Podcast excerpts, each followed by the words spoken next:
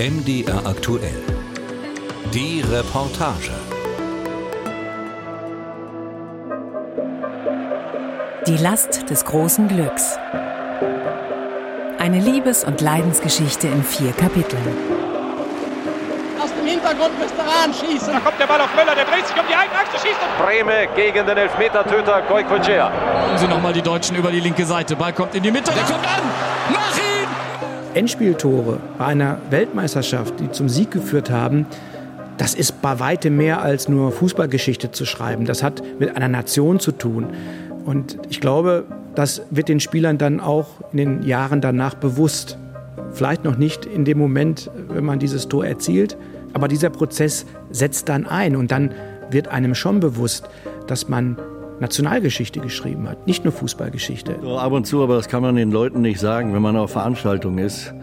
Das ist leider so. Ab und zu geht dann das wirklich auf den Keks. wo die Toilette war. Und da war oben so Pinkelgestank in der ganzen Wirtschaft. Da hat er sich wohl gefühlt. Der Helmut, unser Weltmeister. Rahn schießt. Tor! Tor!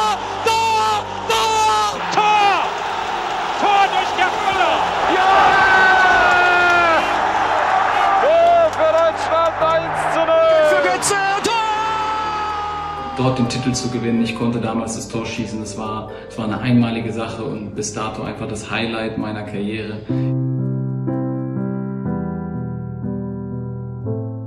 Kapitel 1 Helmut, erzähl mich das dritte Tor.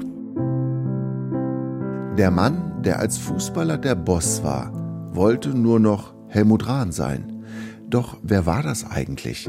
Helmut Rahn. Der Typ mit der großen Klappe aus Essen, dem das Ruhrgebiet immer genug war, hatte sich irgendwann in der Erinnerung von 60 Millionen Deutschen einfach aufgelöst. Es wird kein Fußballspiel in unserer Geschichte mehr geben, das diese Bedeutung hat. Weil diese Nachkriegszeit, die wird es so hoffentlich nicht wieder geben. Und in dieser Konstellation wird sie sie nicht mehr geben. Das war der emotionale Gründungsakt unserer jungen Republik. Halten Sie mich für verrückt. Halten Sie mich für übergeschnappt. Viereinhalb Minuten Daumen halten in Bankdorf.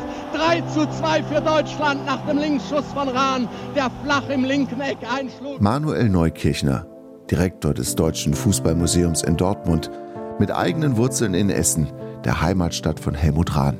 Er war sehr gerne immer in einer bestimmten Kneipe in Essen, in der Friesenstube in Frohnhausen.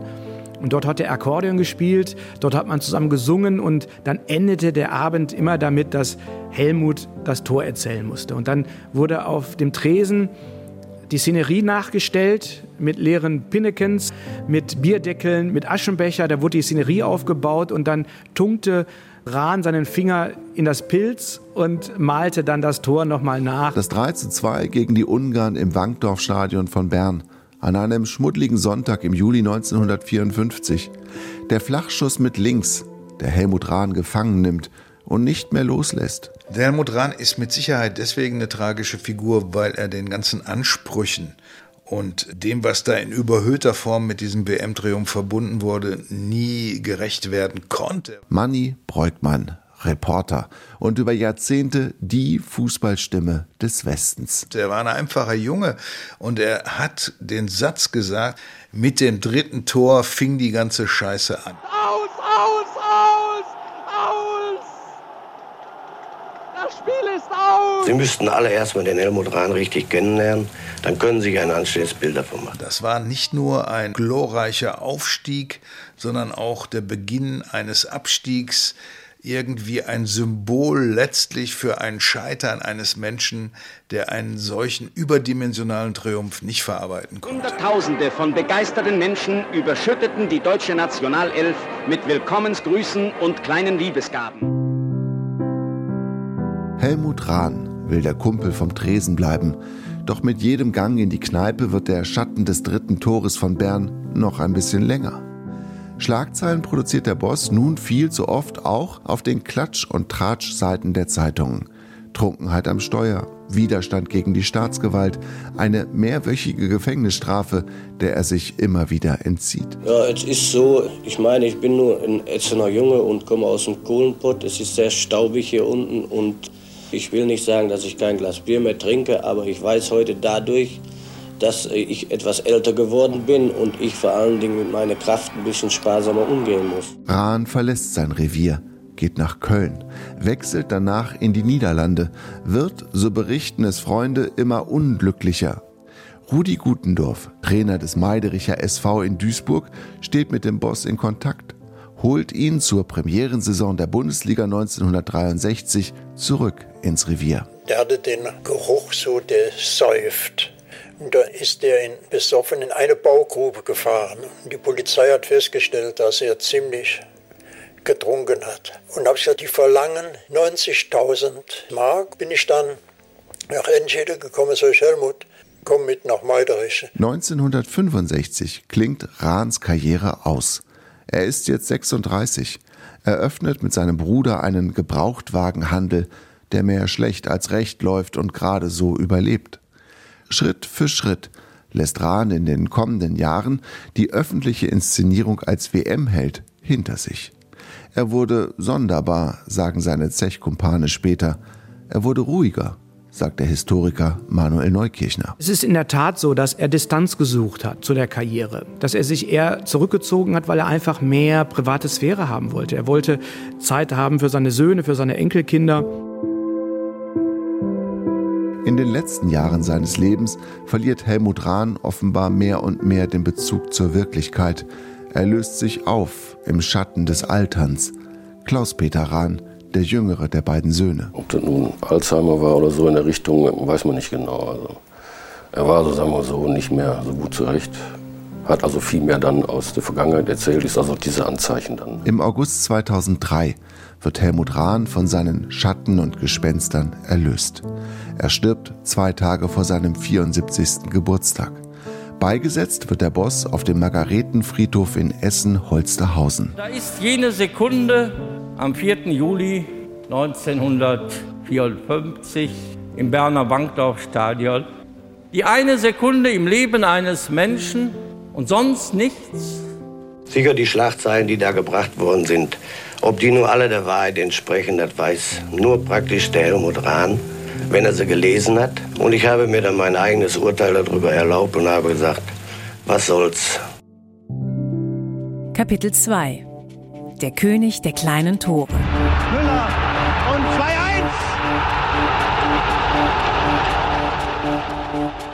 2-1. Gut, du wirst darauf angesprochen, Weltmeister, aber so selber denkst du nicht dran.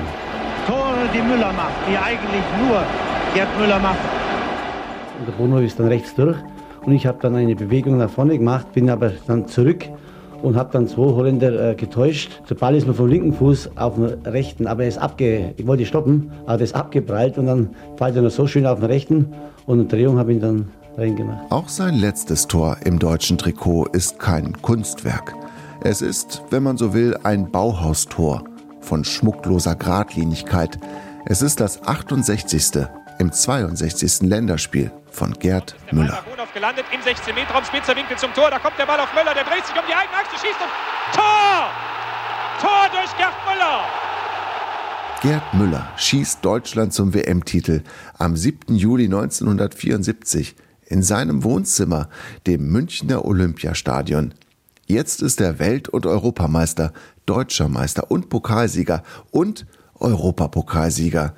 Mit kaum 29 Jahren tritt er aus der Nationalmannschaft zurück. Ich glaube, die, die erste Delle hat, hat der Gerd gekriegt. äh, Und zwar, ich glaube, das hat er schon bereut.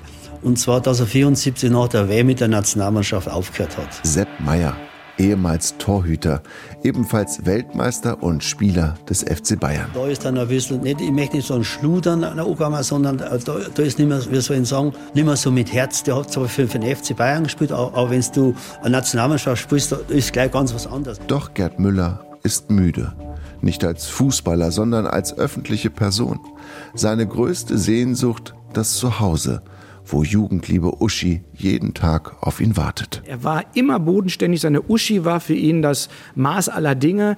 Das zeichnet ihn aus, dass so ein Typ ist er immer gewesen, ein sehr familiärer Mensch, dem genau wie Helmut Rahn dieses lokale Umfeld ganz, ganz wichtig war. Er ist dabei immer so, so ganz bescheiden geblieben. Er, er wollte gar nicht in den Vordergrund rücken. Karl-Heinz Rummeniges Karriere bei den Bayern beginnt, als die von Gerd Müller allmählich zu Ende geht. Im Schneewinter 78-79 herrscht nicht nur auf den deutschen Hauptstraßen Chaos, sondern auch an der Sebener Straße in München, dem Stammsitz der Bayern. Das alternde Star-Ensemble legt sich ein 1 zu 7 in Düsseldorf unter den Weihnachtsbaum. Gerd Müller quält sich nur noch mit Spritzen durch die Liga. Der Verein will ihn loswerden und demütigt den Bomber der Nation mit einem im Grunde vergifteten Vertragsangebot, das ungewöhnlich leistungsbezogen ist.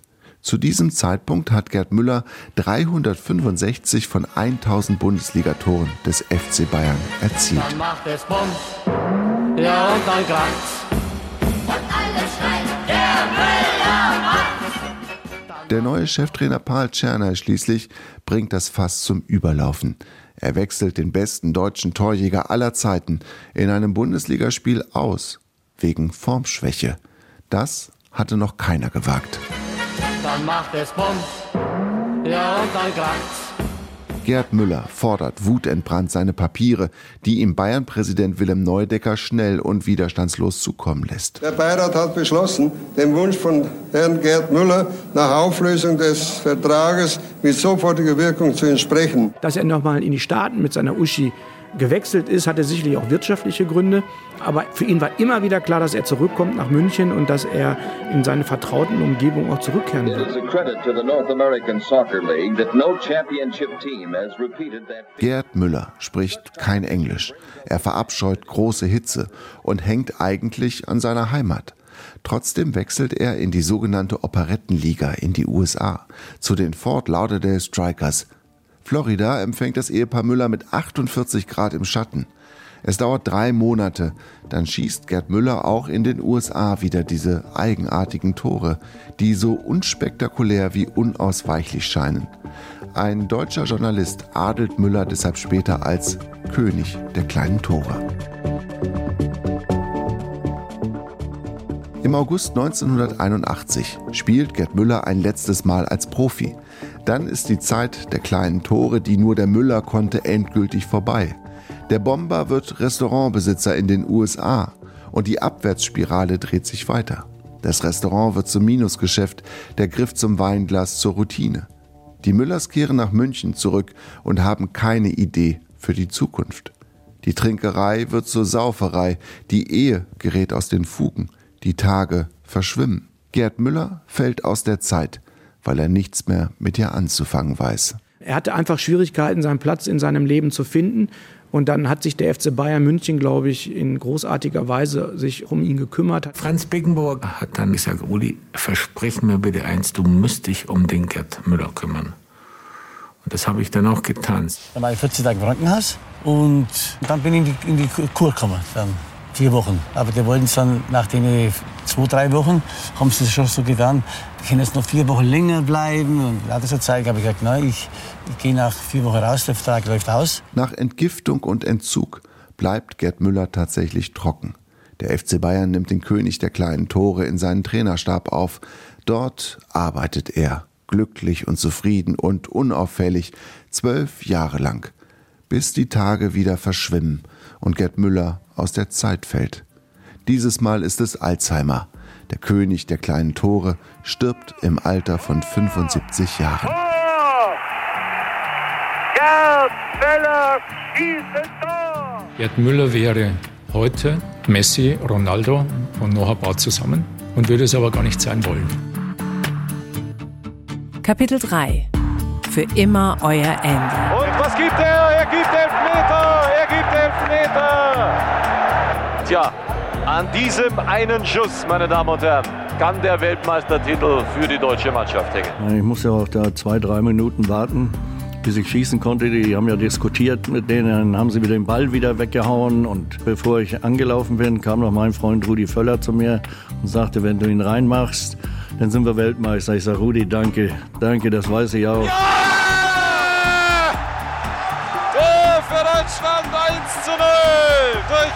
Andreas Brehme. Alles wie gehabt, mit rechts, flach ins linke Eck. Goiko Echea wusste alles, nur halten konnte er ihn nicht. Also ich habe mich äh, gegen Goikochea habe ich überhaupt nicht hingeguckt. Beim Ball hinlegen habe ich nur gedacht, also das linke Eck. Andreas Brehme sitzt in der ersten Etage des Deutschen Fußballmuseums in Dortmund. In einigen Stunden ist er der Promi in einer Fernsehsendung, die sich mit der Champions League beschäftigt. 62 ist er jetzt und er wirkt eher gealtert als frisch. Bremer hat einen guten Tag erwischt. Trotzdem fällt es ihm manchmal schwer, den Fragen durch seine Biografie zu folgen. Die erste ist einfach. Hat der Elfmeter in der Sommernacht von Rom vor mehr als 30 Jahren sein Leben wirklich in eine positive Richtung gelenkt? Ja, auf alle Fälle. Ich meine, was du da denn auch an Werbeverträgen bekommen hast, das war schon richtig gut. Andreas Brehme, den fast jeder Andy nennen darf, hat immer versucht, sein Leben einfach zu halten.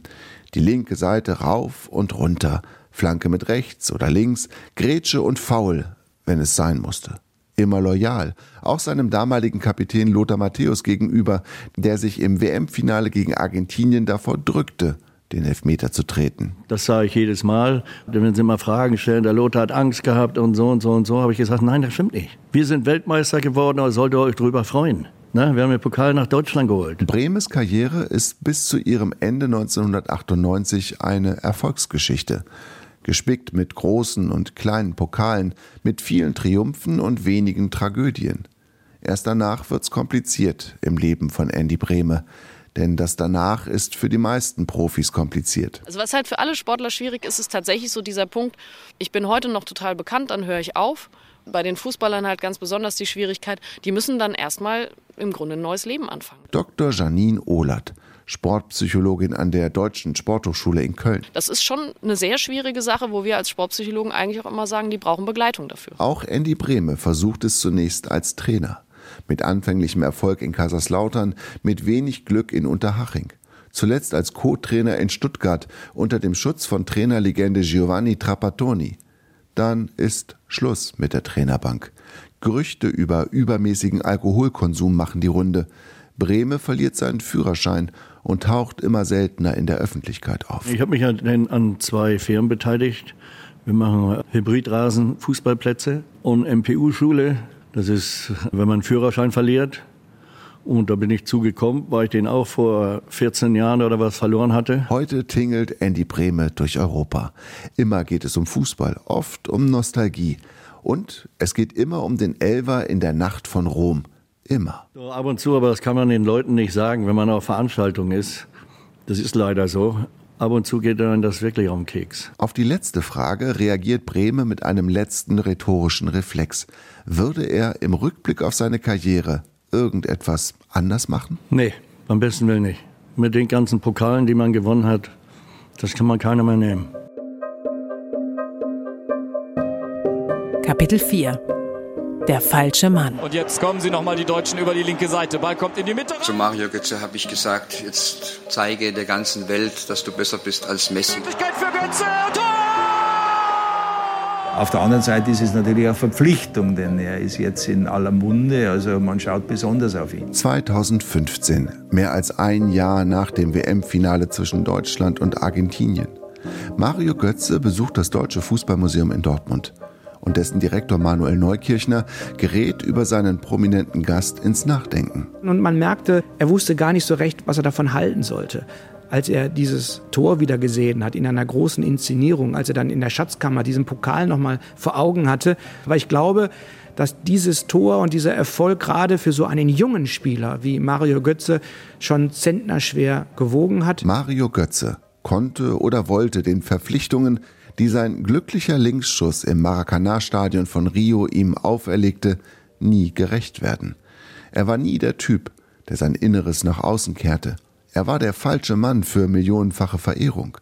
Selbst in der vierstündigen Dokumentation mit dem Titel Being Mario bleibt er ein Diplomat in eigener Sache. Man den Boden verliert, ich glaube, das kann man gar nicht am Alter festmachen. Also jeder geht anders damit um ich hatte auch diese Fälle schon, dass ich in den Einkaufsmarkt gehe und dann nicht schaue, wie teuer das jetzt gerade ist oder im Restaurant bestelle, ohne dann wirklich zu schauen, wie teuer es ist. Wenn ich dann mal wieder mit anderen Leuten unterwegs bin und die dann halt wirklich schauen, aber das ist mir zu teuer und so weiter, dass man dann schon so Situationen hat, wo, wo man dann wirklich nicht mehr drüber nachgedacht hat. Mario Götze wird in Dortmund früh als Jahrhunderttalent verklärt. Als er dann nach München wechselt, wechselt auch die Sicht auf den kleinen Dribbler mit dem großen Gefühl in den Füßen. Bei Bayern München wird Götze nicht glücklich. Das finale Tor von Rio ist mehr Last als Lust. Der Körper sendet Signale, kleine und größere Verletzungen und eine Stoffwechselerkrankung. Die Rückkehr nach Dortmund gerät zur Flucht vor den eigenen Fehlern. Doch die guten Zeiten kommen nicht zurück. Beim BVB wird er schließlich von Übergangstrainer Stöger öffentlich demontiert. Bei Mario war es leider wirklich so, dass wir überhaupt nicht einverstanden waren mit dem, was wir, was wir gesehen haben. Bald pfeifen ihn die eigenen Fans aus dem Stadion. Plus dann noch, dass die Fans, die, wo man ja eigentlich dann auch ja, gefeiert worden ist, dass sie einen dann auspfeifen. Das war bitter für mich, der Abend. Und äh, nee, muss nicht nochmal sein in der Art und Weise. Und schließlich verzichtet auch Bundestrainer Jogi Löw vor der WM 2018 auf den Mann, der für ihn mal besser war als Messi. Ich war sehr überrascht, weil ich fest damit gerechnet hatte, auch aufgrund dessen, dass ich eben auch schon lange dabei bin und dass es immer auch irgendwo Phasen gibt, wo es nicht hundertprozentig so läuft. Und er kennt mich jetzt lange. Er hat mich damals mit 18 einfach zur Nationalmannschaft geholt und weiß, wie was ich für ein Typ bin. Mario Götze sieht nur noch einen Ausweg.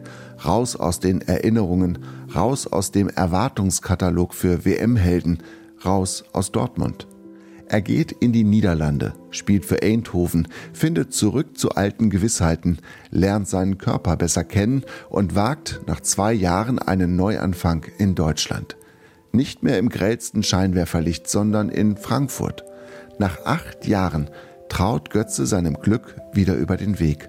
Auch weil ihm Bundestrainer Hansi Flick in Katar seine zweite WM-Teilnahme ermöglicht. Ich glaube, wir alle wissen, dass Mario einfach auch ein genialer Fußballer ist, der wirklich auch Gedankenblitze hat, die, ja, die er einfach intuitiv macht. Und äh, wenn man sieht, so die letzten Spiele, gerade die letzten Spiele, die wir beobachtet haben, war er schon auf einem ganz, ganz hohen Niveau. Und dann ist es einfach auch ein genialer Fußballer und auch ein toller Mensch. Helmut Rahn, Gerd Müller, Andy Brehme und Mario Götze. Vier Fußballer, die die größten Glücksgefühle weckten. Und doch auch vier Fußballer, die für das größte Glück einen ziemlich hohen Preis zu zahlen hatten. Ich glaube, so ist das im Fußball. Mal ist man der Hund, mal ist man der Baum. Also ganz im Ernst, es gehört irgendwie einfach dazu.